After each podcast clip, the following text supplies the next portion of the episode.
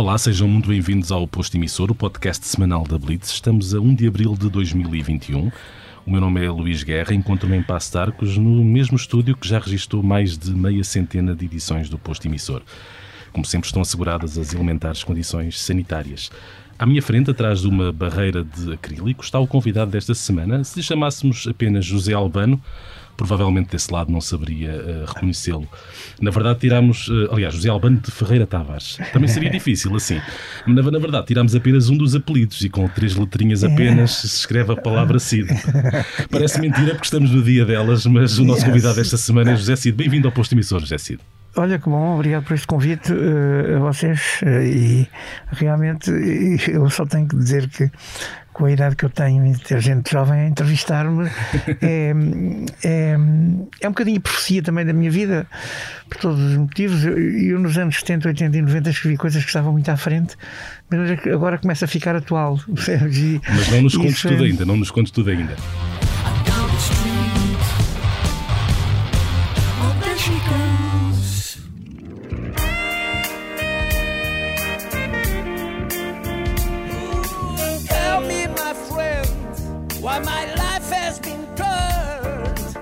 upside down. Why am losing my friends to God and this distance and lonely towns? Antes de começarmos esta conversa, eh, eu não consigo evitar partilhar uhum. uh, o José Cid, porque estamos numa semana em que as mudanças de Conselho uhum. são fortemente condicionadas. Precisou de uma declaração uh, uhum. que, no fundo, permitisse que se deslocasse até nós. Para isso enviou-nos alguns dados Exato. para o preenchimento dessa declaração e foi aí, foi aí que me caiu a ficha, porque uhum. este homem tem quase 79 anos e acaba Tenho de. Quase 80. Quase 80, eh, desculpa. e acaba de fazer os 247 quilómetros que ligam Mugofores na Anadia, eh, onde vive a Passos Arcos, onde nos encontramos, e com chuva pelo meio.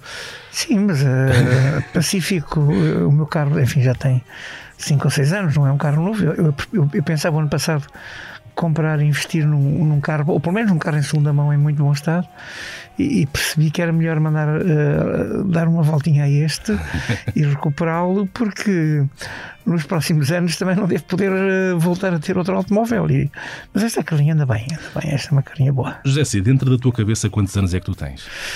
Não sei, eu sinto-me completamente ageless, mas mesmo, digo-te sério. Para já depois tenho um signo que é terrível para isso, porque sou aquariano. Uhum. E os aquarianos pensam sempre em termos de futuro. Depois eu, Deus, mas mais eu até, e a minha mulher que faz-me sempre umas sopas de legumes, e é? Deus preservou-me imensa saúde. Uhum. Eu fiz imenso desporto toda a vida. Devo dizer, eu sou praticamente professor de educação física. Educação física e, e, fiz todos os desportos do planeta, todos, todos, todos, mas nunca fiz nenhum bom.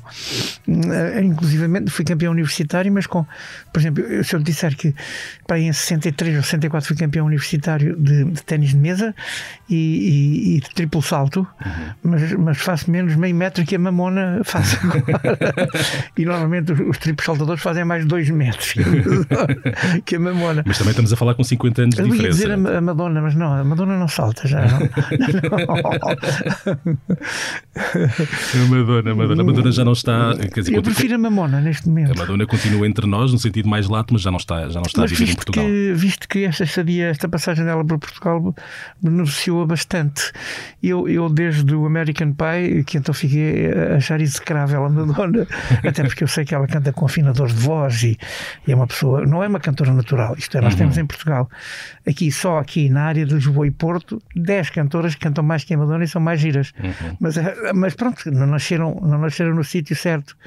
Mas a Madonna, este último disco dela, esta passagem de Portugal, foi altamente benéfica, porque este último álbum a única coisa é que ele copia o, o X dos, dos chutes e pontapés no álbum. Este álbum é francamente melhor que os outros. O que significa que ela que lhe fez bem esta passagem para Portugal. Muito bem. E é francamente melhor. E eu dou basta para amatório. Eu sei perfeitamente quem estuda ela é super corrigida por afinadores de voz e, e voice tuners e os truques todos que, que a tecnologia hoje permite aos cantores que não são cantores natos, uhum.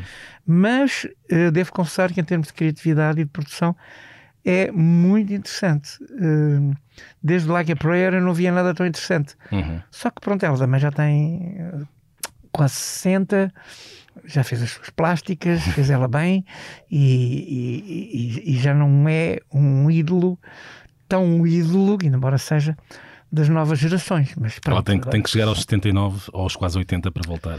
Não, aí, aí, aí não me parece. Mas Sabes só... que o tempo é muito mais cruel para a artista mulher do que para o artista homem, não é? Hum, conforme, se o artista homem não perder a voz, é. Uhum. O problema define-se tudo na voz. Quando tu estás com a voz e preservaste a voz, eu dou dois exemplos em Portugal uhum. de pessoas praticamente da mesma idade que eu, o Vitorino, por exemplo, e o Paulo Carvalho, uh, preservaram a voz deles. Mas eu tenho muita gente com 65 e antes dos 70 que a voz já era, já não era o cantor que era.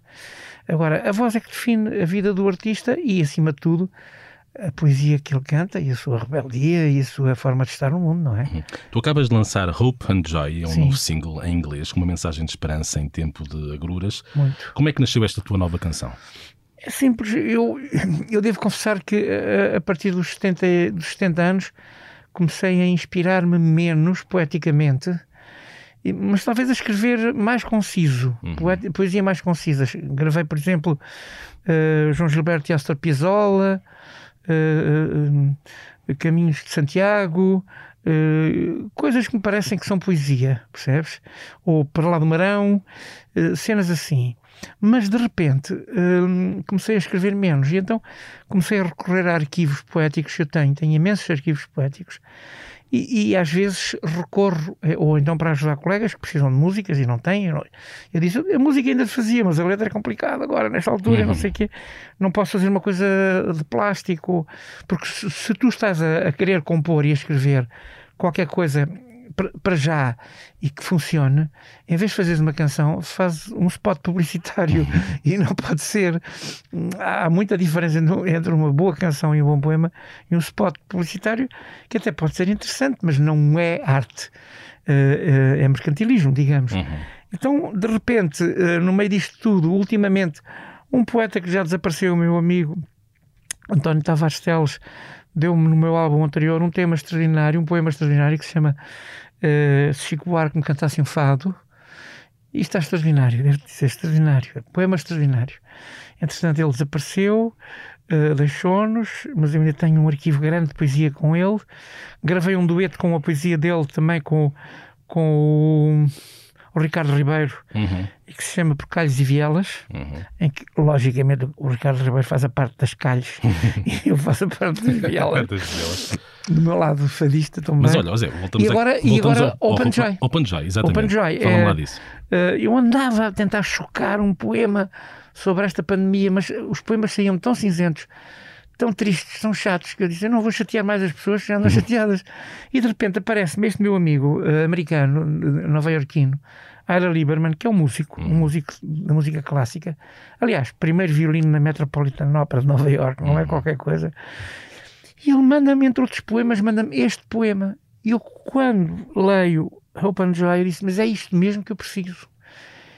E sentei-me ao piano. E sentei-me ao piano e comecei a magicar uma boa melodia e uma, uma boa sequência harmónica uma ideia rítmica para aquilo tudo. Uhum. E foi muito espontâneo, sabes? Eh, eu praticamente em estúdio gravei tudo. Eu gravo sempre em analógico, não tenho computadores em estúdio. Uhum.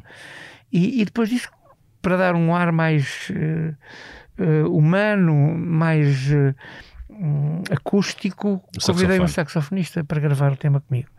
E aí está.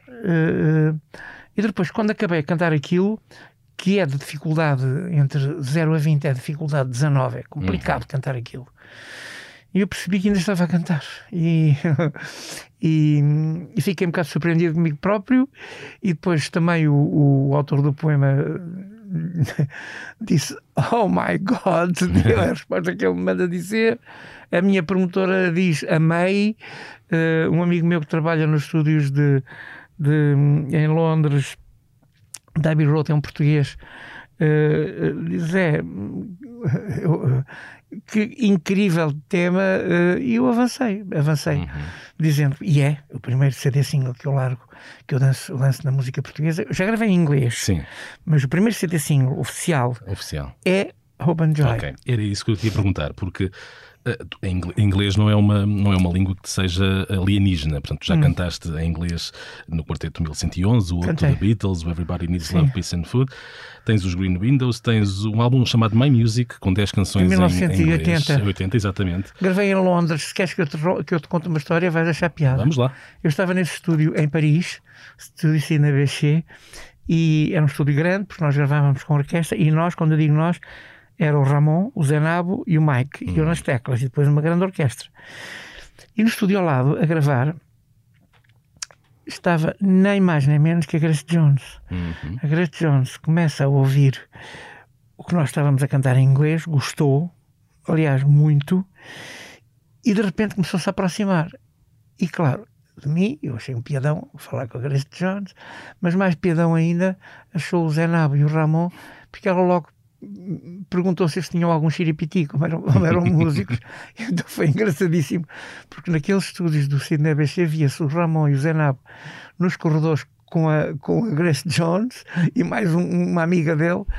E o cheiro era um cheiro. Hum, Uh, santo, era um cheiro de incenso para aqueles corredores. e eu ria, ria, ria, ria. O Mike só gosta de copos. E eu não bebo nem fumo, de maneira que achamos um piadão, ríamos. E é uma história engraçada, porque, sim, eu gravei em 1980 no estúdio Sidney Bechet um álbum todo em inglês. Uhum. Isto porquê? Porque estava projetado Portugal nesse ano ganhar a Eurovisão. Portugal, em 400 jornalistas, 376 votavam como Portugal a canção favorita. Uhum. Mas depois houve muitas contingências. Uh, a televisão portuguesa não apostou nada em mim, a televisão espanhola deu-me zero. Uhum. e uh, é uma espécie de almaraz, mas em música ali, percebes? Uh, uh, uh, mas foi engraçado. Uh, acabamos, eu ia em quinto lugar na penúltima votação e Portugal deu 12 pontos à Itália para me tirar para, para sétimo. Mas eu não me importei, diverti-me. O vencedor nesse ano convidou-me, foi o único convidado para a festa dele, uhum. que é o Johnny Logan, que cantava uma música muito bonita e, que, e a nossa canção era a favorita dele.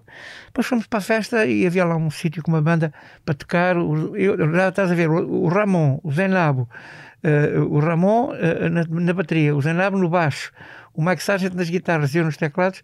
Olha, fizemos uma festa. A, a, a grande festa da Eurovisão foi depois na festa do John Logan. Foi muito engraçado. Esta música tu estás a cantar em inglês numa altura em que há uma certa discussão em torno da premência desta opção na música em Portugal. Isto a hum. propósito da primeira canção integralmente em inglês a hum. representar Portugal no festival. Não, não.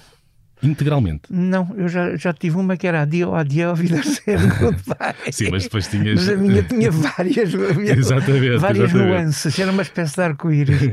Tendo tu ganho o festival, lá está precisamente, e concorrido várias vezes, o que é que pensas sobre este assunto? Porque o teu cúmplice, José Brito, é taxativo. Ele diz: se vamos representar o nosso país, a música deve ser cantada em português, como o cinema, o teatro ou a literatura portuguesa.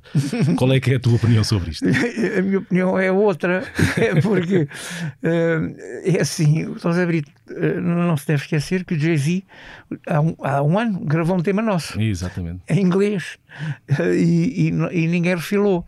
Para além disso, é assim: há canções que são escritas para serem na poesia e na língua de Camões ou de Manela Alegre e outras que não são.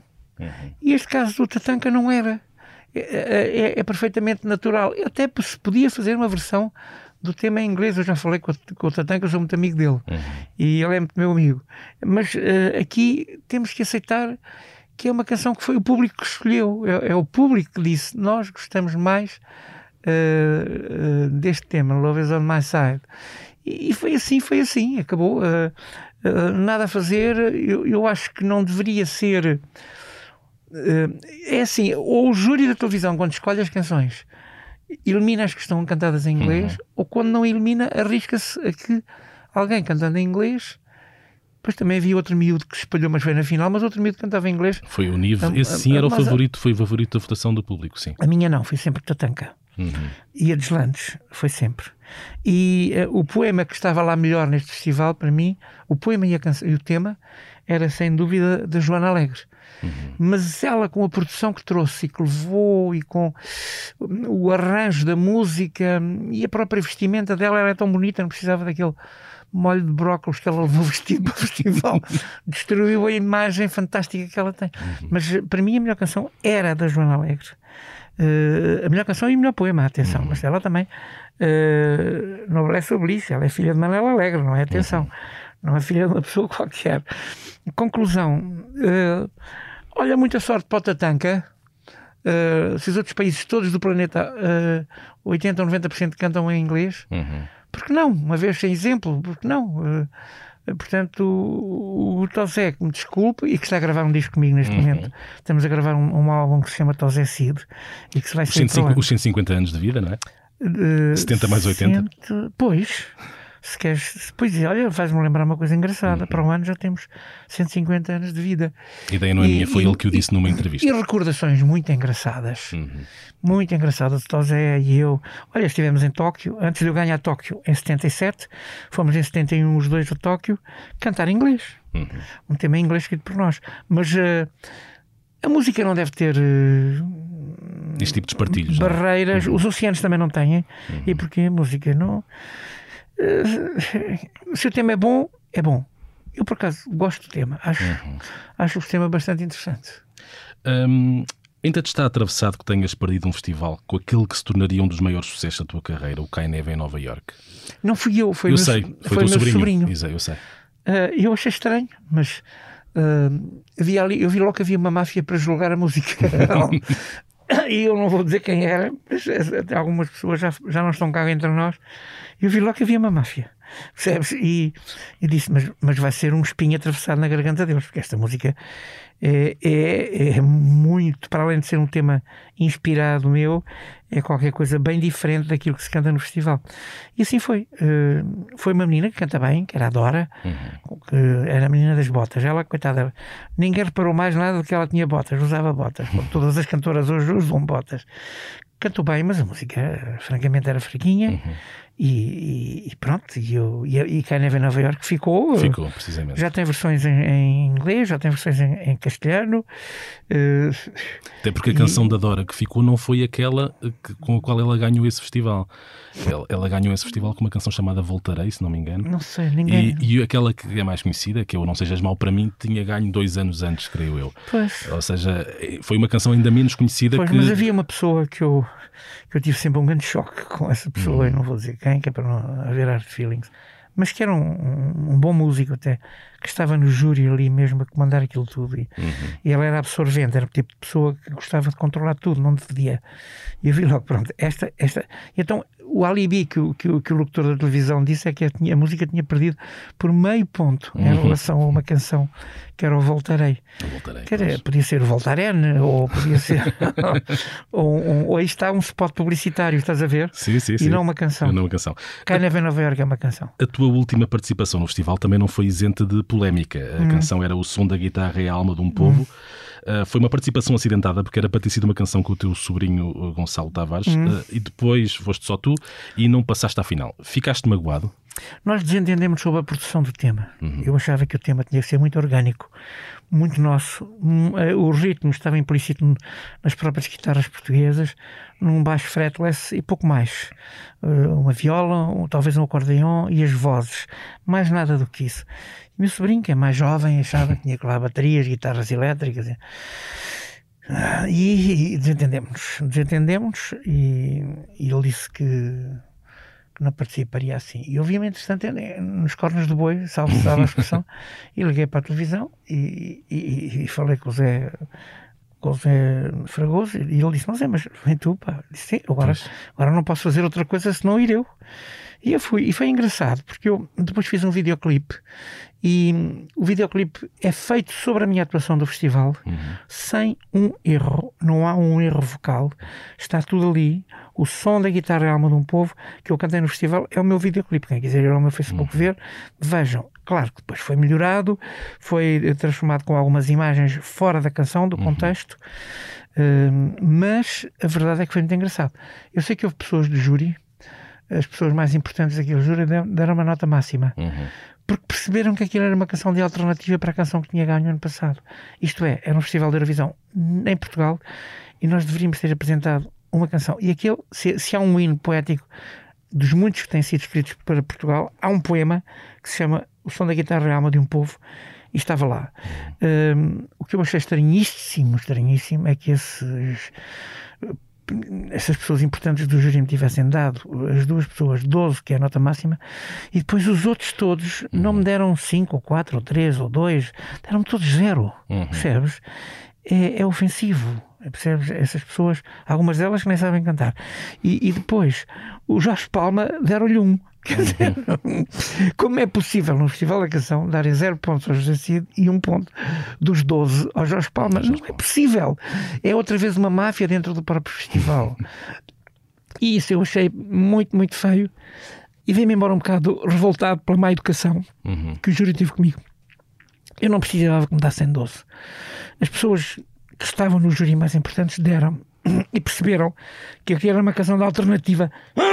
Perdão era uma canção de alternativa uh, uh, ao Festival da Canção e muito portuguesa no festival que seria cá. Mas pronto, ficou a canção, outra, outra uhum. que ficou. Houve, atenção, eu já tenho seis segundos lugares no Festival da Canção desde que vou, portanto já estou vacinado, não é? Mas o segundo lugar também é o primeiro dos últimos, não é? Ou seja, acaba por ser. É, morrer, é, é morrer na praia. Pronto. Como, como, eu tenho outra canção fantástica, morrer duas outras canções fantásticas que ficaram em segundo lugar, vou-te dizer. No dia em que o Rei faz antes, ficou em segundo lugar. Uhum.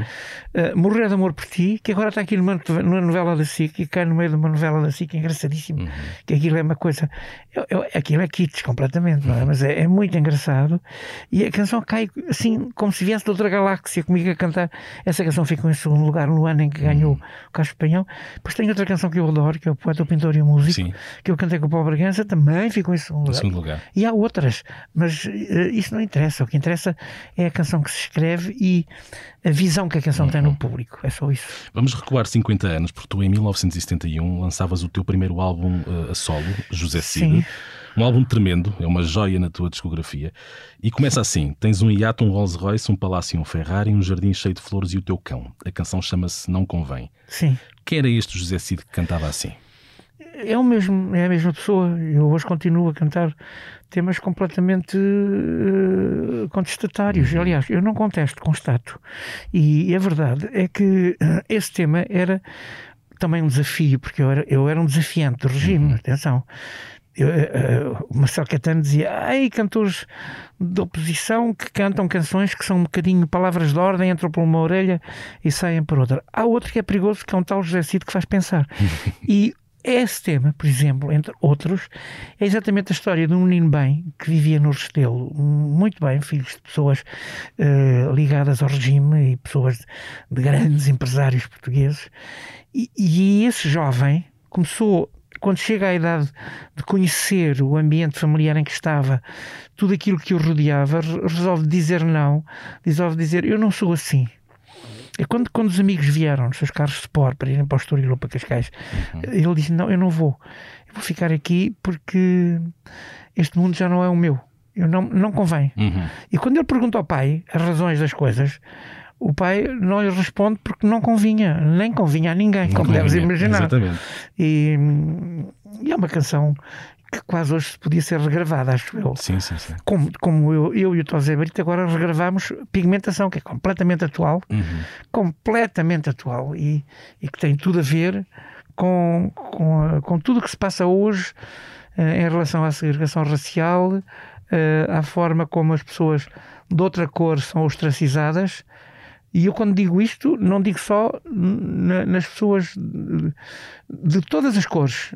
Todas as pessoas de cor, ou sem cor, ou, ou, ou incolores ou com cor, são sectárias muitas vezes entre si próprias uhum. e entre outras raças. E isso é tão feio. Volto a repetir: os oceanos não têm fronteiras. As pessoas não podem uh, uh, ostracizar pessoas só por causa disso. E, essa canção, Pigmentação, é exatamente isso. É exatamente isso. Ainda neste disco de, de 71, portanto, uhum. aqui um número redondo, os 50 anos, é um disco em que também cantas Tenho medo é dos vampiros todos giros que me mordem uhum. pela calada. Quem eram estes seres sanguinários? Era, era a censura. Exatamente. Era a censura. A censura era inspiradora. Porque nós. Porque tu, no fundo, constróis uma, uma, uma um poema subreptício. Completamente. É... A censura era inspiradora. Uhum. Nós usávamos metáforas, o Ari dos Santos mais tarde fez o mesmo. Uhum. Uh, uma flor no cano da espingarda, a primeira pessoa que fala numa flor no cano da espingarda sou eu em Portugal, uhum. em termos poéticos. porque para além disso, eu não sou só o escritor de Macaco Costa de Bananas, eu também sou um poeta, uh, respeitinho para os sentido.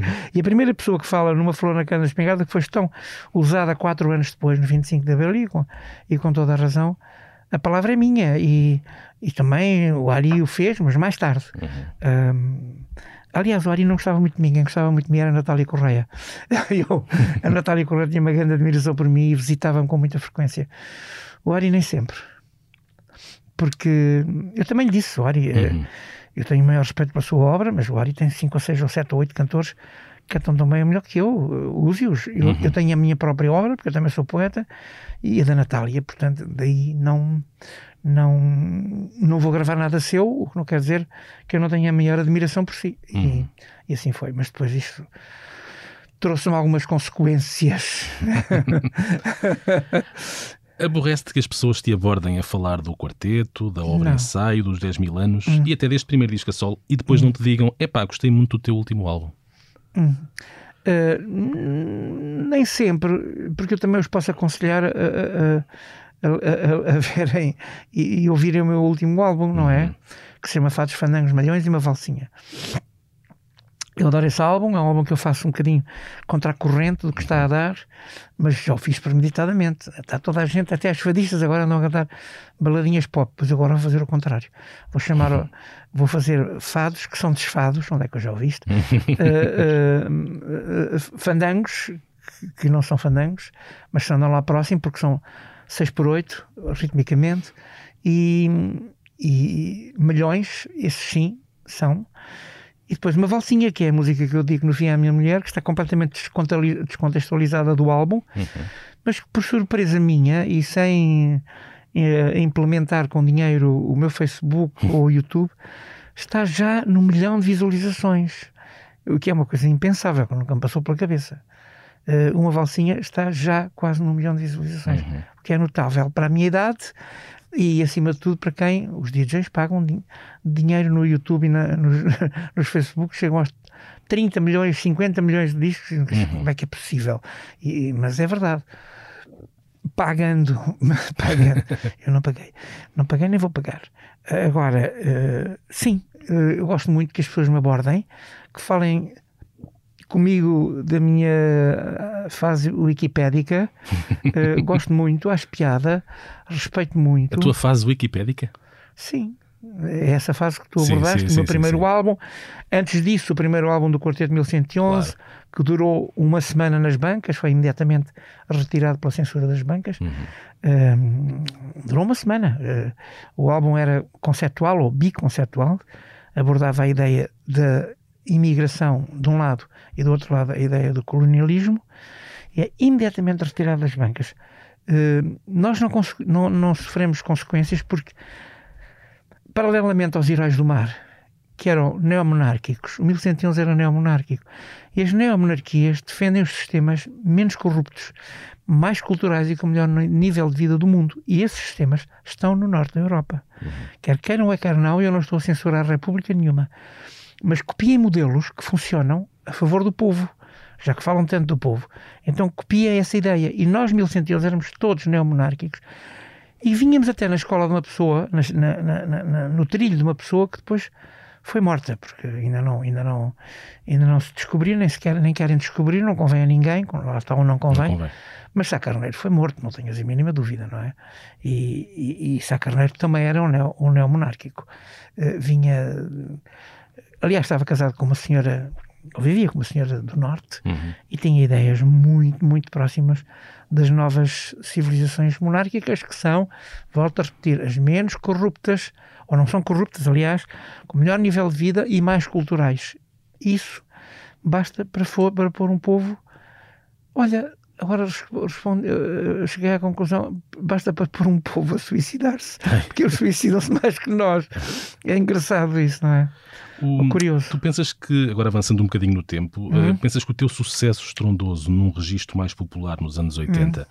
Onde vais Portuguesa Bonita uhum. ou Amar como te fez perder crédito junto de alguns quadrantes? Achas que nessa altura houve gente que te via como piroso? Sim, mas irritou imenso. Uhum.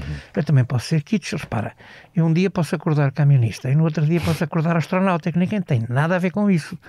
O artista não pode ser coerente, percebes? Uhum. O que irritou as pessoas não foi isso. Foi esses discos terem vendido, alguns deles, 500 mil, 500 mil discos uhum. e 400 mil discos, o que estragou muito o mercado deles, que têm também alguma imprensa na mão e toca a atacar os ACID. Eu fartei-me de rir, porque essas coisas são tão óbvias para mim que, não, que nem, nem passam pela minha cabeça uh, responder. Eu posso é responder com 10 mil anos depois de Interventos em Marte, ou o meu álbum com Oda Garcia Lorca. Como eu volto a repetir, uns dias posso nascer uh, caminista, sentes no, semos no, no preso, uhum. mas no preso dos caministas. Mas, uh, mas uh, outro dia posso nascer astronauta, mais intelectual, uhum. uh, posso fazer outras coisas, percebes? E faço porque posso, quer dizer, tenho capacidade para o fazer e não sou sozinho. Normalmente chamo músicos uhum. e produtores que estão em áreas que me podem ajudar nessa área, não é? Uhum. Uh, pronto, é assim. Porque não? Porque posso não? ser kitsch, uh, posso ser piroso, posso ser azeiteiro, mas em poucas músicas. E o que é triste é que em, em, nessa época, em 200 músicas, não percebam que eu nos anos 80 fiz músicas extraordinárias e que só vem atrás de mim em duas ou três, uhum. percebes? Isso é dor de cotovelo das editoras e de alguns outros colegas, mas paciência, têm que me gramar, porque eu sou assim, sou, eu sou provocador, eu não brinco. Numa entrevista há uns anos disseste que o Amar como Jesus amou vendeu como batatas e só, só é. tinhas feito porque precisavas de comprar um, um carro, um carro novo. Era. Havia em ti um lado materialista que tu punhas facilmente a condicionar as opções artísticas. Sim, mas, sim, mas paguei, os, uhum. paguei os impostos, paguei os direitos de autor a um, um célebre padre Zezinho que ficou com muito dinheiro no Brasil, que ele é autor daquele uhum. tema. Uh, hoje às vezes pedem-me para cantar a Marca Jesus Amor e eu na brincadeira, ou muito a sério, digo sim, só quando o Santo Papa assumir completamente a ideia da perseguição aos pedófilos que estão na igreja em relação a crianças que estão ou em seminários ou em colégios ou na própria Igreja, só quando o Santo, Mário, com o Santo Papa assumir publicamente a perseguição feroz, uhum. porque repara, nós estamos a falar de um sacerdote em 100. E esse sacerdote em 100 é que estraga toda a imagem da Igreja. Porque a Igreja é muito útil à sociedade.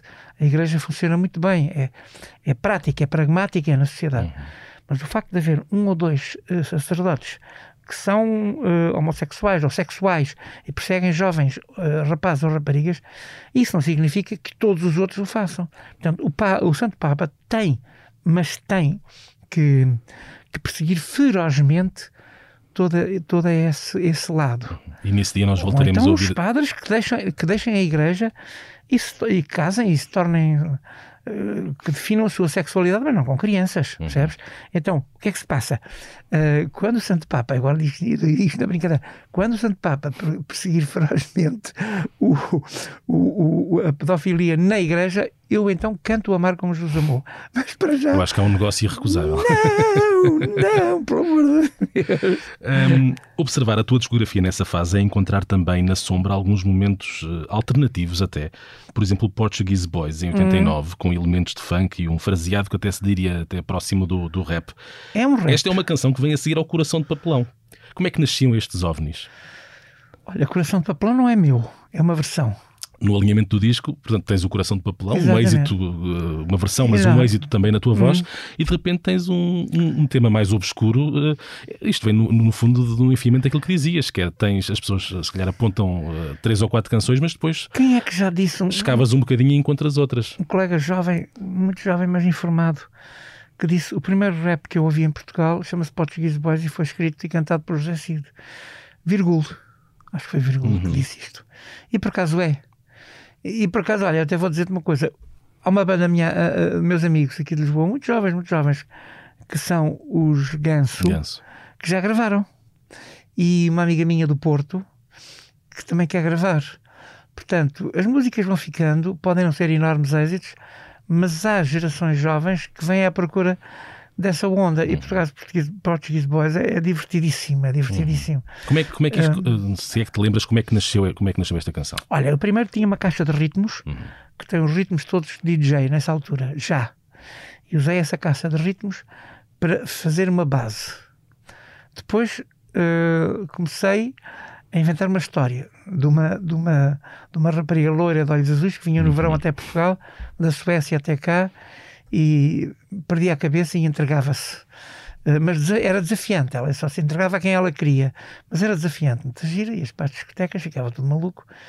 E, e, ela ia dando a volta até que não, até que de repente se envolvia. E, e, e depois ela própria dizia para as suas amigas que Portuguese boys are the best lovers, porque pronto, são, nós somos os rapazes latinos aqui do fundo da Europa que uh, cumpríamos bem aquilo que os, uhum. que os amigos dela na Suécia não cumpriam, porque passavam os fins de semana a, a ver futebol e a embebedarem-se. Portanto, com, muito, com futebol a mais e beber a mais, não há lovers, há, uhum. há grunhos que não, que não funcionam. Aqui não. Os rapazes portugueses, ou os homens portugueses, eram os melhores amantes. Era o que ela dizia. E depois comecei a desenvolver a história, porque eu também sou, no meu uhum. lado poético, começou a inventar uma história uh, divertida, precisamente por, e simplesmente divertida para no fundo é um elogio a todos nós uhum. a todos nós uh, em jovens eu agora estou casado e bem casado e já não penso nessas coisas mas há gente jovem que pensa como os Ganso uhum. e essa minha amiga do Porto Catarina agora não me lembro, mas a Catarina qualquer coisa que, uhum. que vai gravar esse tema este ano ainda. Uhum. Um, já em pleno século XXI, voltando aqui a fazer mais um salto, descobre-se num par de concertos no Maxime que tu tornaste um artista de culto para outra geração, depois de muitos anos longe das televisões, porque eu lembro uhum. que na altura um, não, é, é, quer dizer, a televisão conta muito. E era como se estivesses um bocadinho desaparecido e de repente apareces uh, a dar dois concertos uh, pequenos, mas que movimentaram hum, eu diria até a inteligência de Lisboa. Sim, hum, a curiosidade.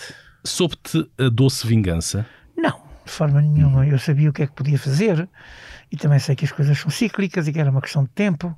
Ainda por cima fui uh, fazer esse concerto intimista só voz e piano com um pianito vulgaríssimo, uh, um aparelho baratinho até, uhum. mas que tem uns ritmos que lá precisava. Fiz um bocadinho de papel de DJ de mim próprio. Estás a ver? DJ de ti próprio. Depois, lá abaixo, ao camarim, uh, uh, divertidíssimos e, e, completamente inesperados, porque mais vale surpreender aos 70 do que decepcionar aos 30, digo eu. Uh, Aparece-me o, o Luís Montes e mais um amigo dele uh, fantástico, nós nunca pensámos que você fosse assim, não sei o quê. E eu por acaso disse, vocês não tiveram muita sorte. Eu estava, eu estava com a voz muito afinada, desafinada ou atrapalhada porque tinha vindo de um concerto no dia anterior uhum. de, de Cádiz, e era uma cena jazzística e fartei-me de abrir e, e, e, depois a viagem, pouco pois dormido, não estava com a voz em forma. E pronto, lá me fui defendendo, como pude. E depois eles vieram-me convidar para eu ir cantar o Luís Montes ao Festival do Sudoeste. Uhum. E eu respondi ao Luís Montes: Sim, mas sozinho não. Não, não, tem que ser sozinho, não sei o quê. Ao Luís Montes. E eu, eu, sozinho não posso vir, porque, porque no Sudoeste estão 50 mil jovens e eu não vou para lá sozinho com um piano, não pode ser. Epá, eu tenho uma super banda de músicos. Uh, uh, formados na Barclay, uhum. com notas altíssimas na Barclay. Tem uma grande banda, até podíamos, por exemplo, se você aceitar, tocar 10 mil anos depois de Interventos em Marte no Sudoeste, o que seria uma grande surpresa para a gente jovem que ali estava, como foi nos Bons Sons, em 100 segundos, uhum. há, há três anos. Foi uma reação incrível das pessoas da malta nova que ali estava e que não estava a contar que ouvir música assim. Porque, como sabes, 10 mil anos depois das em Marte, neste momento, pela Sputnik Music UK, está nomeado entre os 5 melhores álbuns do mundo. Uhum. E é o único cantado que não é em inglês, é em português. Conclusão. Uh, desentendi-me um pouco com o Luís Montes, até hoje somos grandes amigos, mas. Uhum. Uh, Desentendimentos fazem parte da tua vida, não é? não, porque eu também sei dizer não, percebes? Sabes? Eu. eu uh, se me aparecer agora. Uh, uma proposta à última da hora ou que seja aliciante, e eu posso dizer sim. Agora, ir, ir cantar para 50 mil pessoas jovens que mal me conheciam nessa uhum. altura, sozinho com um piano, desculpa lá, não era boa ideia e isso eu também sei defender-me, mas uh, sabe-se lá se eu não volto a cantar 10 mil anos depois de Interventos em Marte, uhum. exatamente no Sudoeste, era outro festival grande, internacional, Assim, os festivais grandes, os internacionais e os nacionais, consigam voltar o quanto antes, não é? Porque Estão, já começou em, em, no Brasil, no, em, em, Salamanca, eh, ai, em Barcelona, viste? Vi, vi, vi, sim. 5 mil pessoas. No... 5 mil jovens de máscara uhum. foram contactados à entrada. A festa do Avante, por exemplo, teve milhares, dezenas de milhares de pessoas e não houve um caso de uhum. Covid. Portanto, as coisas foram bem, bem pensadas e bem organizadas não, não, não se passa nada. Uhum. Eu, de resto, também cantei em Gaia e noutros sítios no ano uhum. passado. No passado não há notícias de nada. Agora, é tudo muito bem organizado, uhum. com controle à entrada. Sim. Já temos aqui uma, uma conversa longa. Vamos, vamos agora passar para algumas perguntas uh, de resposta, se calhar, mais rápida. Uhum. Uh, e saltando para fora da música, ainda uhum. andas a cavalo ou já não consegues? Já não. Uhum. Não que não consiga. Eu podia, mas não, já não. Porque tens algum receio também de. Não, porque vou-te explicar. Eu não andava a cavalo. Uhum. Eu era um atleta de competição. Eu andei 35 anos nas pistas portuguesas a saltar a cavalo, uh, algumas vezes concursos nacionais, outros internacionais. Portanto, eu sou vice-campeão em 92 de salto em altura, com 2 metros e 10, que hoje, para qualquer, qualquer cavaleiro ainda hoje, é um pesadelo. Uhum. Um, um, muro da altura daquela porta, percebes, passar por lá de cima a cavalo, é, é preciso ter aquilo que se, que se meia nas hortas, que é vermelho, mas agora não vou aqui dizer. E então, é assim, eu fiz muitos anos de competição e alta competição. E passear a cavalo não me agrada a ideia. Na dica. Uhum. Agora, estou a apoiar um jovem cavaleiro, que é um dos melhores cavaleiros portugueses, Luís, uh, o Francisco Fleming, do Porto, que é um cavaleiro de nível internacional, e estou a apoiá-lo com, com cavalos que eu crio em minha casa, um por ano só. Uhum. Só nascem, eh, por acaso estão a, estão a nascer, está a nascer mesmo agora. E apoio, porque esses, esses cavalos depois vão evoluindo, são novos, mas são de linhas fantásticas, com pedigrees melhores que a Rainha de Inglaterra ou, ou que a do, do d'Alba, por exemplo.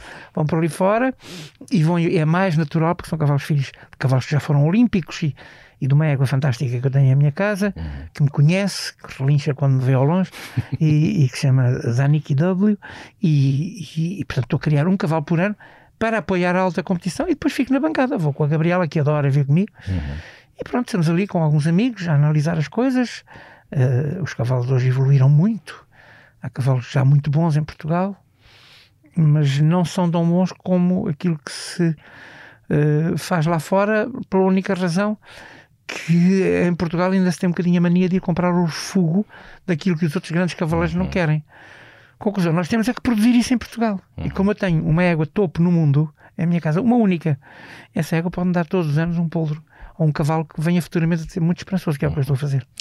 Costumas dizer que, ao contrário do Elton John, já nasceste Sir. Uh, quem é que vai herdar os teus títulos? Alguém disse, alguém disse isso, eu não fui, porque olha, eu não sou nada cagão. uh, uh, sei, sei a história da Wikipédia da minha família.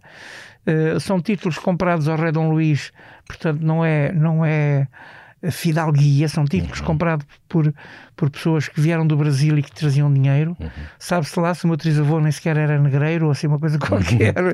Não são títulos que eu tenho a carta de armas, Sim. mas não faço questão de, de, ser. E quando deixarem e, de ser o, teus... O Elton, John, o Elton John tem a mania de dizer que eu sou o Elton John português e eu gravei exatamente Hope and Joy para provar aos portugueses que eu não sou o Elton John, isto é, o Elton John dou-lhe um milhão de euros se ele cantar o Open Joy como eu estou a cantar. Percebes? Dou-lhe um milhão, aposto com ele. Vá, canta lá. Porque o último espetáculo que ele fez aqui em Lisboa está muito atrapalhadito. Já, muito atrapalhadito. E o Tizé não está. E eu sou um bocadinho mais velho que ele, não parece, mas sou. Então é assim. Open Joy é uma das razões que eu gravei Open Joy, e agora é a primeira vez que eu digo, é para provar à sociedade aos portugueses que eu não sou o Elton John português. Até porque eu sou poeta e o Elton John não é poeta. Uhum. Até porque eu sou produtor da minha própria obra e eu não sei se ele é, acho que é o Paul Buckmaster. Uhum. Portanto, há uma grande diferença entre nós. Eu sou um homem que toda a vida fez desporto, uh, toda, toda a vida namorou raparigas, Houve uma altura em que eu estava separado, em que eu dizia que a mulher, a mulher ideal era a próxima, mas não é verdade. a mulher ideal é a mulher ideal. Olha, por exemplo, são muitas. Uhum. E aquela que eu encontrei agora, claro que sim. Portanto, eu não tenho nada a ver com Elton John. Acho uhum. mesmo que só me cruzei com ele duas vezes. Uma em Vilar de Mouros, em que ele, como não tinha aparelhagem, pediu a, a, a aparelhagem emprestada ao Mil Centioso e cantou na nossa aparelhagem. Uh, e depois em Tóquio, em que eu uhum. ganhei, ele ficou em terceiro lugar. Eu estava usava um grande chapéu de aba larga, barbas, óculos redondos azuis, um, um balandrão indiano com cintos, uh, umas botas altas, ainda por cima, depois por cima disso tudo, um capote alentejano. E o Elton John passa por mim pelo corredor e diz: Where are you from? E eu disse: Portugal. E ele, eu ainda estou a ver a barra dele: Portugal, assim com um ar muito espantado, porque eu estava com uma imagem absolutamente assombrosa em Tóquio nesse ano. E ganhei com Ontem, Hoje e Amanhã, que vocês conhecem, uhum. mas cantado em inglês. Exatamente. Eu tenho isso gravado tenho essa minha participação no, no, no festival Yamaha no Budokan uhum. uh, gravado e, e, realmente eu disse é hoje, agora tenho que me ouvir eu fui, arregacei as mangas e tornei-me muito competitivo eu nunca esperei ganhar, mas Portugal ganhou eu representei uhum. Portugal ganhando um, quem é que são os teus amigos? Olha, para já todos do Quarteto 1111. Ficámos amigos, ao contrário das outras bandas internacionais uhum. que se odeiam, se metem em tribunal uns aos outros.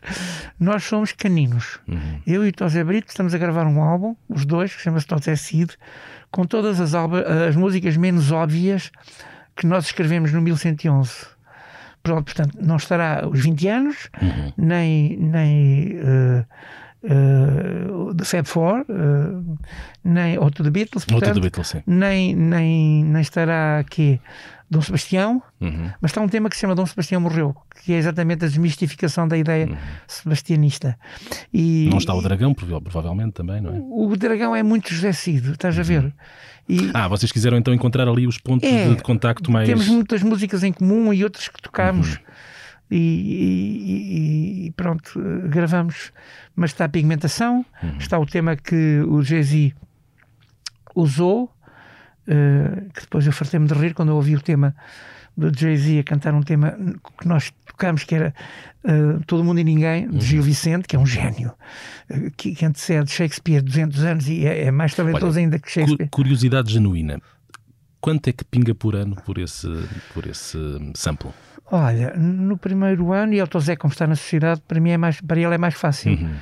No primeiro ano, o ano passado, recebemos à volta de 10 mil euros. Cada um Mas, ou... Cada um, mas uhum. repara que aquilo é um, é um pequeno sampler. Sim, sim. Ah, mas é fulcral na música, porque. É, só que eu achei, achei que ele não percebeu nada do que estava a fazer. Porque se ele, se ele percebesse quem era Gil Vicente, não faria uma coisa dessas. Mas ele deve estar muito, muito, muito, muito distraído com a Shakira e não, não deve ter reparado nada. Com a Shakira? com, a, com, a, Beyoncé, com a Beyoncé, exatamente. Isso que com a Shakira, sabe Deus. Mas, mas com a Beyoncé já lhe dá trabalho. E ele não percebeu que estava a gravar um tema absolutamente genial. O poema é genial. Uhum.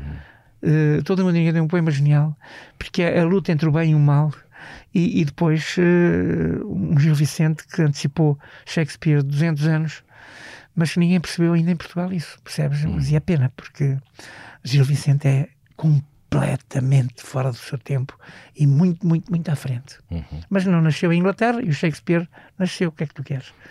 Alguém na música portuguesa com quem estejas de costas voltadas há demasiado tempo? Não, eu, eu musicalmente é assim.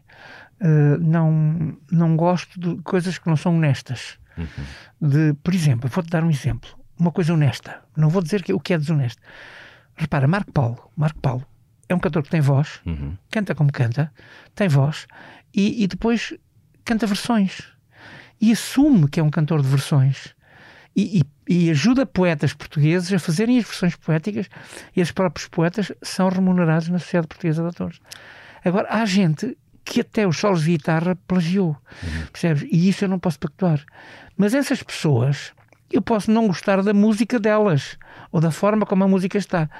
Mas posso gostar das pessoas por serem bons pais de família, serem pessoas uh, que são úteis à sociedade, que às vezes até fazem solidariedade mas dizem logo muito que fizeram, percebes? É, muito, uhum.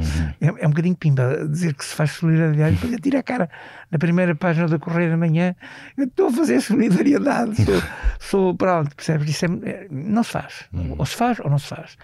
E, depois é isso, portanto, eu acho que eu não gosto, às vezes, é de, da música ou da honestidade dessas músicas, não é das pessoas, percebes? Uhum.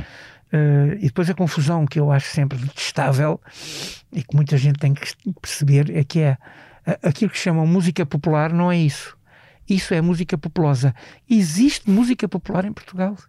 Estás a ver? uh, sei lá, Maria Albertina, Ronda dos Quatro Caminhos, uh, Brigada Vitor Jara. Uhum. Isso é que é música popular. Já não falo Fausto, que é um popular sublime, mas isso é que é música popular. Ou o Diabo na Cruz, por exemplo. Isso é música popular. Agora, o outro resto dessa música que chamam popular é música populosa. Uhum porque não é música popular, não tem estética popular. Tu começas a ouvir aqueles instrumentos que são todos chineses e japoneses e, e um tipo fica horrorizado. É que nem os acordeões metem, as concertinas metem como deve ser. Uhum. É logo sintetizados, aqueles sons medonhos. Aquilo, uhum. aquilo irrita-me. E eu acho isso muito pouco honesto. E o pior do que isso é que essa play de, de música e de, de gente sempre, quase sempre, com bailarinas atrás e bailarinos, e em playback, vêm ocupar o lugar de novas gerações em Portugal que tocam muito bem, que uhum. compõem muito bem e que veem as suas ambições um bocadinho cerceadas ou muito cerceadas por um grupo de gente que, que não é honesta a fazer a música, uhum. percebes? E que trocam um, um porco por chouriços. E eu isso aí não me calo porque eu não contesto, constato, percebes? Como te disse. e, e aí não, agora eu, eh, eu, eu vou-te responder de uma forma diferente. Por exemplo, eu tenho uma relação muito próxima, mas muito, muito, muito próxima, por exemplo, com o Jorge Palma, com o Luís Presas, uh, uh, com muita gente da música portuguesa e praticamente de, os, os Capitão Fausto, uhum. muita gente da nova música e não só da muito nova música, mas que são pessoas profundamente honestas na sua vida, percebes? Que sempre escreveram su, o seu talento, a sua criatividade e, e se arriscam, expondo a sua genialidade a ser julgados pela positiva ou pela negativa. E isso é que eu estou, aí é que eu apoio muito, muito, muito. muito. Uhum. E a música popular. Eu gosto muito da música popular que passa pelos grupos etnográficos, pelos grupos folclóricos. Isso é música popular, percebes? Que vai desde o Algarve ao Minho, percebes? Tens o prémio Grammy exposto em casa? Uhum. Grammy por excelência musical. Agora não. Agora está no Museu da Anadia, no Museu uhum. da Vinha e do Vinho, que estão a fazer uma exposição sobre, sobre o José Cid. Uhum. Mas depois volta para casa, que sim. Mas uh, é uma exposição que eu aconselho a verem. A partir do dia 15 de Abril vai uhum. abrir. Chama-se, é uma exposição só sobre o José Cid, sobre a minha obra, uh, basicamente sobre tudo aquilo que eu fiz. Uh, e, e, pronto, isso é uma coisa que eu agradeço imenso à Câmara da Nadia, uhum. Uh, a, a, minha mulher também é fantástica, é tua colega, jornalista e é pintora e colabora muito, muito ajudando naquilo que eu não sei fazer, é trabalhar em computador. Nem quero fazer. Se ela faz, eu deixo-a fazer porque ela faz com gosto. muito gosto. E é isso eu tenho que agradecer do coração. Não, é, não és tu que geres as tuas redes sociais, então? Nada, nada, nada. Só vou ver. Uhum. A Gabriela é que, é que é que, é que trabalha isso. Por exemplo, este meu tema Hope and Joy, nos primeiros quatro dias já estava em, em quase 30 mil visualizações. Uhum o videoclipe. Como te disse, uh, uh, no Tempo Feliz está a caminho de um milhão. Uh, Porto Cidade está em 240 mil. E, e, isso é muito bom porque tu hoje consegues pôr a tua música, as pessoas ouvirem a tua música, mesmo que algumas rádios tenham algum prurido uhum. de bilhete de identidade dos cantores. E, e isso não é. Não é saudável para a música teu, portuguesa. O teu tem quatro dígitos apenas, não é? O teu bilhete de identidade. O meu tem. Eu nasci em 4 de 2 de 42. Não, 4 dígitos o número do, do, do bilhete de identidade. Portanto... Sim, pois tem. É 000818. mas não pareço, mas sou, já tenho quase 80 anos. Já fui vacinado, vê uhum. lá tu bem. Portanto, a partir do momento em que eu sou vacinado, na primeira toma, já tenho a maior idade. Uhum. E depois agora tenho, tenho que me portar bem. Muito bem. Há dois anos, numa entrevista ao Expresso, dizias uhum. que tinhas recebido dois nãos como resposta a convites interessados por ti. Ainda não queres dizer quem foram? Não vale a pena ir uh, uh, uh, mexer nisso, até porque essas pessoas têm uma obra também musical muito boa. O que eu achei é que essas pessoas eram as pessoas certas para cantar aquele tema comigo. Uhum. Era diferente. pronto, e Mas elas disseram-me que não. Como tu também dizes eu... não a, muita coisa? Também? Não, não digo não. Não? Às vezes até nem digo não. Até devia dizer mais não, mas não digo. Percebes? Porque o meu prazer é dar prazer aos outros, sabes? Uhum. E, e eu dizendo que não, não dava prazer. Não tenho interesse dizer quem são, mas, até porque são pessoas que eu admiro imenso a obra uhum. delas. deles e delas e portanto não vou não vou ir por aí, não vou esmiuçar por aí. Quem é que fala a palavra esmiuçar? É aquele de, de, que tem um programa muito engraçado que é o João diz lá o, o esmiuçar? Não, fala muito em esmiuçar o, que é um, Agora que é um cómico. Que é o Ricardo Luz Pereira? É, ah. é esmiuça imenso. Esmiuça.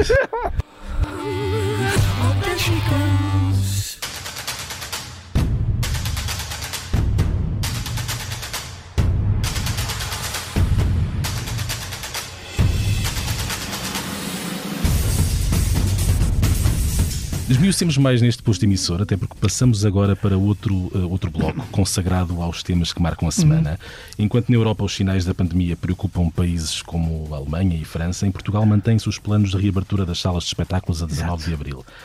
Mas há um país do outro lado do mundo onde tudo voltou completamente ao normal porque não há casos de Austrália. Covid. A Nova Zelândia. Neste ah, caso. É a Austrália. Porque a, a minha mulher é meio australiana a Austrália também. em algumas zonas, mas Sim. a Nova Zelândia, sendo um país mais pequeno, é uma ilha. Uh, recebeu no passado fim de semana o maior festival ao ar livre desde que hum. o mundo se viu a braços com a pandemia. Uh, aproximadamente 120 mil pessoas, uh, sem necessidade de máscara, sem necessidade de distanciamento social, marcaram presença num evento gratuito de rua na cidade de Wellington, hum. chamado Cuba Dupa. O evento uhum. tem 50 palcos, áreas diferentes e ao longo de 19 horas juntou mais de 500 atuações. Aqui ao lado, como há pouco o José Cid também lembrou, em, Barcelona, Barcelona, no passado fim de semana, 5 mil pessoas puderam Sim. ver um concerto rock na maior sala da cidade, o Palau San Jordi. A maior sala no sentido de. E a, Festa sala, do Avante? A sala de maior temos, rotação. Temos que lembrar a Festa do Avante do ano passado, não ano é? passado. Que é um exemplo, é um exemplo a seguir. Quem comprou bilhete, no entanto, para este uh, concerto de Barcelona teve de fazer um teste antigênio e os que tiveram negativo receberam um código no telemóvel para poderem entrar na sala. Exato. Uh, apenas seis testes tiveram resultado positivo, portanto, estas seis pessoas não, não, puderam, não puderam entrar. É mínimo. Uh, caso tenham Covid depois do espetáculo. As autoridades serão informadas para que depois se possam analisar devidamente as taxas de infecção entre os 5 mil espectadores, de forma a ser possível perceber se o concerto Exato. proporcionou ou não, ou não um contágio. Por cá há espetáculos marcados com um terço da lotação a partir de 19 de abril, mas pouca ou nenhuma informação ainda sobre concertos teste, ou seja, concertos em que se possa ter mais gente de forma a poder uh, ver se é possível fazer desta maneira ou não. Como é que tu, sendo um artista habituado a uma agenda carregada de concertos, encaras este impasse, esta, esta demora, esta agonia lenta também Sim, de alguma tem que maneira. esperar. Por uhum. isso eu tenho Hope and Joy, que é exatamente a esperança. É, é a esperança e a alegria das uhum. coisas poderem voltar. A Hope and Joy é exatamente por isso. Eu neste momento tenho uh, em abril não tenho nada. Uh, mas em maio, maio já tenho dois concertos em maio uh, agendados uhum. e, e, que se vão fazer, mas com todos os cuidados, com máscaras. Não é como lá na Nova Zelândia, sem máscaras, uhum. sem nada, é com cuidados. Mas em vez de estarem lá 20 ou 30 mil ou 40 mil pessoas, podem dar 10 ou 15 mil. Uhum. Percebes? Uh, e isso é muito positivo. Uh, e vamos, vamos esperar que isto. Eu, nesta última semana uh, aceitei dois ou três trabalhos já. Uhum para cidades grandes e, e, para vilas não tão grandes, mas grandes. Portanto, o meu sonho era, era, era se no São João eu conseguisse cantar em Braga, porque eu estava ano passado agendado para o São João de Braga. De Braga mas sim. não sei se isso vai dar. Portanto, olha, se não for, vou até Braga e meto-me a caminho de Santiago de Compostela a pé, porque também faço exercício e, e, vai correr bem. Podes, podes, podes, já foste ao, ao Jardim José Afonso em Santiago de Compostela? Já, uhum. já. Eu sei Espaço que, pequenino e tal, mas... O Zeca é muito admirado claro. na, na Galiza e com toda a razão, uhum. ainda bem foram inteligentes, porque pensando bem, eu já devia ter também ganho o, o já devia ter sido nomeado não, não para Grammys, mas isso seria vulgar na carreira dele, mas para Nobel da uhum. literatura e da música. Porque se em comparação Bob Dylan foi, eu digo-te já, mas eu assino por baixo e quem quiser que me critique. A voz do Zeca é incomparavelmente mais bonita que a do, do Bob Dylan. Uhum. A poesia do Zeca é incomparavelmente. A música do Zeca e a voz do Zeca é incomparavelmente melhor que a de Bob Dylan. Uhum. Uh, o, que não quer dizer que Bob Dylan seja mau, mas o Zeca é melhor. A voz do Zeca é extraordinária. A poesia do Zeca é sublime, a nível do melhor que se fez no mundo. E para além disso, uh, Bob Dylan nunca enfrentou um regime ditatorial como o Zeca uh, enfrentou. Uhum. O que tem a ver com uma pessoa que por acaso eu conheço, que é da geração de, de, Bob Dylan, que é John Bias, conhecia nos Grammys, e foi de uma extrema simpatia comigo. Até porque eu sabia que ela tinha, ela tinha gravado um ou dois temas do Zeca e lhe disse, e ela ficou a olhar para mim e disse: Eu também sou um cantor da oposição do regime salazarista e marcelista, mas sou de barricada. Eles eram uh, uh, uh, antiditadura de uma forma e eu era antiditadura de outra. Mas era sempre. Acabava por ser a mesma barricada, mas de formas diferentes. Uhum. Conclusão o Zeca Afonso já devia ter sido nomeado como, uh, como Prémio Nobel da Literatura e da Música há muito tempo, mas devia ser mesmo, percebes? Porque ele é um enorme poeta, é um objetor de consciência. E logo atrás, porque não, o meu grande amigo que se chamava Adriano Correia de Oliveira, que assina, não tinha uma voz esplendorosa. Adriano nos homens e Amália Rodrigues nas mulheres uhum. eram as vozes mais esplendorosas dos anos 60 e 70 em Portugal. Em Portugal e um homem completamente coerente, um homem muito, muito uh, violento até contra o regime. Eu, eu podia contar um, um, livro, eu podia descrever histórias que davam para um livro, eu, eu e o Adriano. Uhum. Percebes? Conhecia muito bem, desde Coimbra até depois fazermos o serviço militar. Dava, mas agora não, se calhar não tem tempo.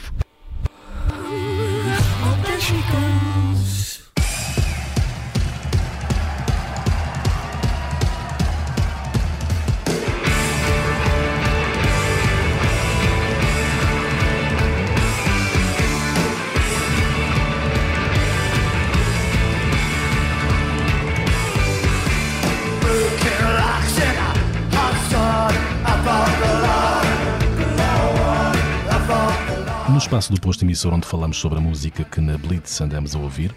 Uh, é uma boa ocasião agora para o José Cid respirar um bocadinho. Uhum. Uh, Trago-vos esta semana a música de Joe Strummer, o histórico vocalista dos britânicos Clash, uh, falecido precocemente há 19 anos. Assembly é uma compilação que reúne os momentos mais marcantes do percurso de Strummer após o fim, o fim dos Clash, uh, o fim dos Clash que se deu em meados dos anos 80. São 16 canções que mostram que o Joe Strummer sempre foi mais do que um punk rocker. Ele abraçou géneros como o reggae e as músicas do mundo, tinha um sentido comunitário muito vincado, punho erguido. Uh, o coração de Joe Strummer parou em 2002, ele tinha apenas 50 anos uh, e estava num período musicalmente inspirado com a sua banda, os Mescaleros. Esta compilação tem apenas dois momentos ao vivo, uh, precisamente canções dos Clash que Joe Strummer tocava, sendo uma delas o clássico I Fought the Law, o tema de 1960 dos Crickets, que os Clash também souberam tornar seu. Law.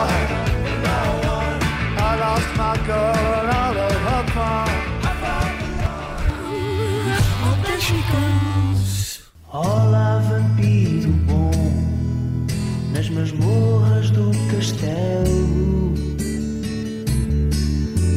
sonhas com correntes, tiradentes, com fantasmas e dragões. Estamos prestes a chegar ao fim do posto emissor. Quero desde já agradecer ao nosso convidado José Cid pela generosidade torrencial desta, desta conversa. Eu sou o Luís Guerra, foi um prazer estar deste lado. A edição multimédia do podcast da Blitz esteve a cargo de Ruben Tiago Pereira. A música de abertura e encerramento, como é hábito, saiu das cordas da guitarra de Legendary Tigerman. Ah, mas nós não nos vamos embora sem perguntar ao José Cid o que é que ele nos vai ler em jeito de despedida. Eu para já quero dizer que hoje o Open Joy porque eu posso estar a defender a minha, a, a, a minha bela dona, mas o Banjo não fica nada atrás daquilo que se está a ouvir em qualquer parte do mundo. Nada. E antes, pelo contrário. E depois é, uma, é um tema de hoje, para hoje e para o nosso futuro. Poemas. Uh, pronto, eu tenho uma obra poética que é menos conhecida, mas que, que um dia será revelada. mas também tenho tempo, que eu ainda sou jovem, portanto ainda dá tempo para um dia mais tarde ser revelado como poeta. Por exemplo, dizer-te, porque os meus poemas estão dentro de mim todos, uh, plural, por José Cid. Ai, se eu pudesse sentir no plural que o meu singular é que me faz mal. Capa de jornal, anonimidade, sentir-me sentir no campo dentro da cidade, afastar de mim qualquer solidão, mesmo sem família ou habitação, mudar a imagem que fazem de mim não tenham certezas. Eu não sou assim. Ai, se eu pudesse sentir no plural, o meu singular é que me faz mal. Maravilhoso. Obrigado, Jacir. Foi...